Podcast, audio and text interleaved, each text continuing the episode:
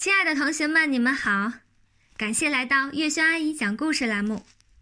今天我们继续来讲《超级市长》第十七集《马小跳的未来城市》。决赛呀，没有像初赛那样刻板的分成两个部分：演讲事先准备好的市政纲领和表演才艺。决赛更看重候选人的临场发挥和应变能力。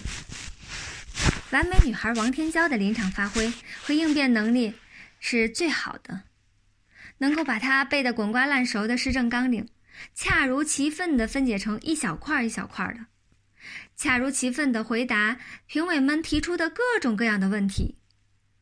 之后的才艺表演，王天娇跳了一段她最得心应手、难度也相当高的孔雀舞。评委们纷纷举起了评分牌儿。去掉一个最高分，再去掉一个最低分，王天骄最后的得分是九点八八分。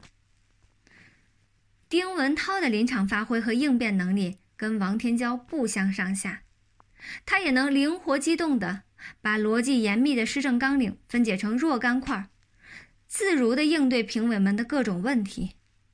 只是他的波涛滚滚的文思太汹涌，太澎湃。止都止不住，说着说着就会跑题，这便注定了他的分数不会比王天骄高。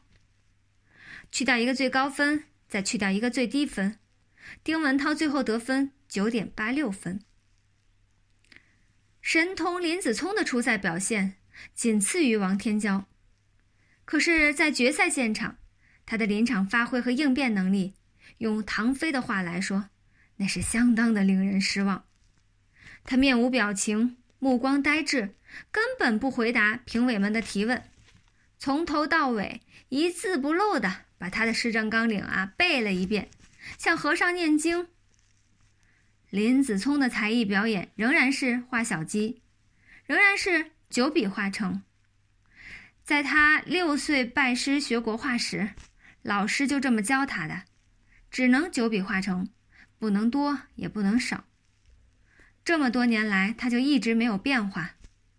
在这些具有现代意识、教育理念超前的评委们眼中，神童林子聪只不过是一个会死记硬背、学习用功的孩子而已。给他的分数可想而知。去掉一个最高分，再去掉一个最低分，神童林子聪最后得分八点九四分。决赛取消了演讲施政纲领，受益最大的无疑是马小跳。别的参赛选手啊，都有大人帮忙写施政纲领，马小跳的爸爸马天笑先生是绝对不会帮他儿子写的。他会问马小跳：“是你去参加比赛，还是我去参加比赛？”所以，在初赛的时候，马小跳根本就没有施政纲领。只有马天笑先生让他做的八十份民意调查，恰恰就是这八十份民意调查帮他过了初赛关。评委们早已听说，在所有的市长候选人中，只有马小跳去做过民意调查，所以对马小跳特别感兴趣。副市长评委首先向马小跳提问：“你为什么要去做民意调查？”马小跳答。如果我是市长，我一定要让这个城市的人都过上幸福快乐的生活。但是有很多人不幸福不快乐，我要知道他们为什么不幸福不快乐。我要把这些问题一个一个都解决好，这就是市长每天要做的事情。马小跳旗开得胜，他赢得了掌声最多，当然还有哨子声、喇叭声、唢呐声，林老师甚至发出了尖叫声。那位海归的女博士提问：“你为什么要做八十份民意调查，而不是做十份或者二十份？”马小跳答：“做多一点就会出现重复的问题，重复的问题就是很多人的问题，是市长必须要解决的问题。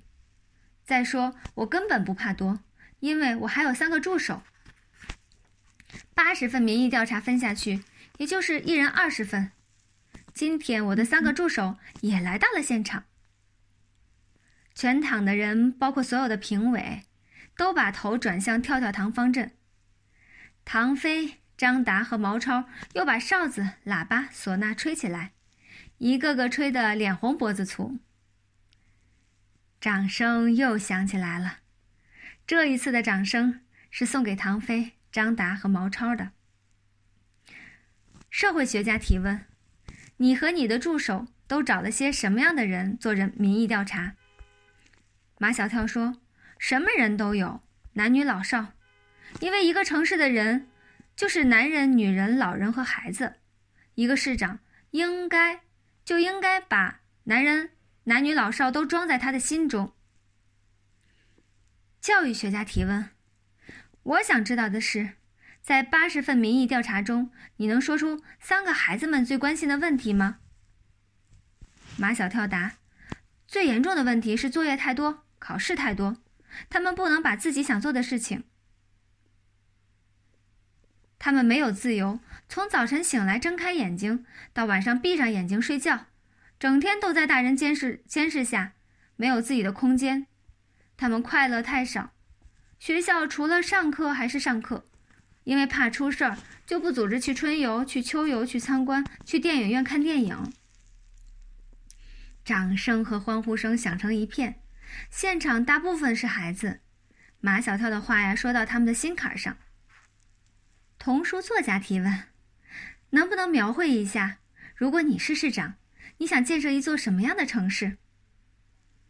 马小跳答：这座城市有三层，第一层。是人的花园，鸟的天堂，没有公路，在大片的花园和草坪之间，只有平坦的小路，直接通向各个商场、学校和单位，人们可以走路去上班、上学，还可以滑着滑板去，穿着旱冰鞋溜着去，这样很安全，家长们也不用每天等在学校门口接孩子了。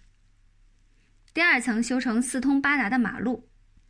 只能通行汽车，这样再也不会堵车了，而且汽车的废气也不会污染城市。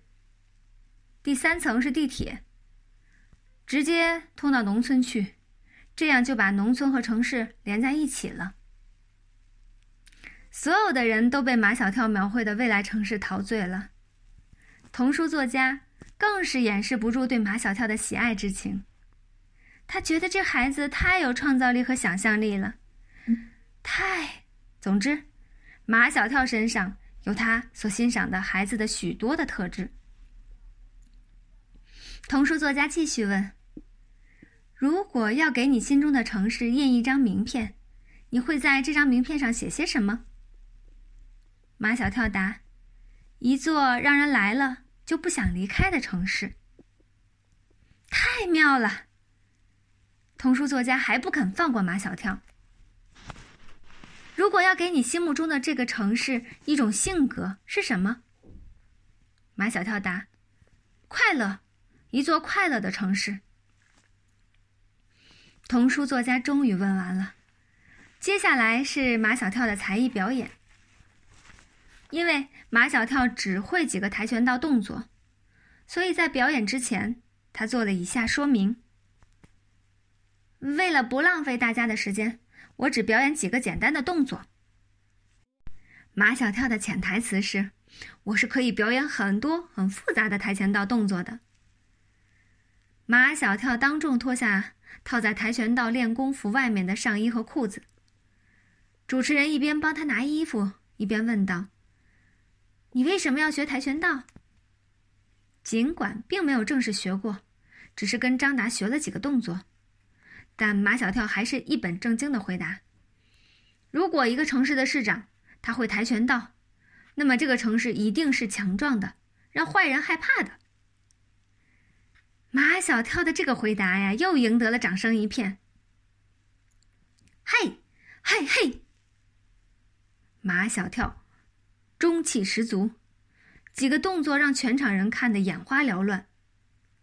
就是张达看了。也不得不在心里承认，马小跳这几个动作还真的像模像样。也许世界上根本就没有圆满的事情。马小跳今天的表现简直令人叫绝。眼看就是圆满收场了，马小跳在做最后一个亮相动作时，估计是太用力，扎紧的裤带啊被他挣脱了，宽大的练功裤滑落到地上。现场全乱套了，什么声音都有，就是没有哨子声、喇叭声、唢呐声，真是惨不忍睹啊，丢人现眼呀！唐飞满腔的怒火，都烧在张达身上。你怎么搞的？我刚才还在说裤腰带，结果还是裤腰带出事儿了。在哄笑声中，评委们亮出了评分牌，去掉一个最高分，再去掉一个最低分，马小跳最后得分九点八五分。好了，这一集故事我们讲完了。感谢大家的收听，下一集再见。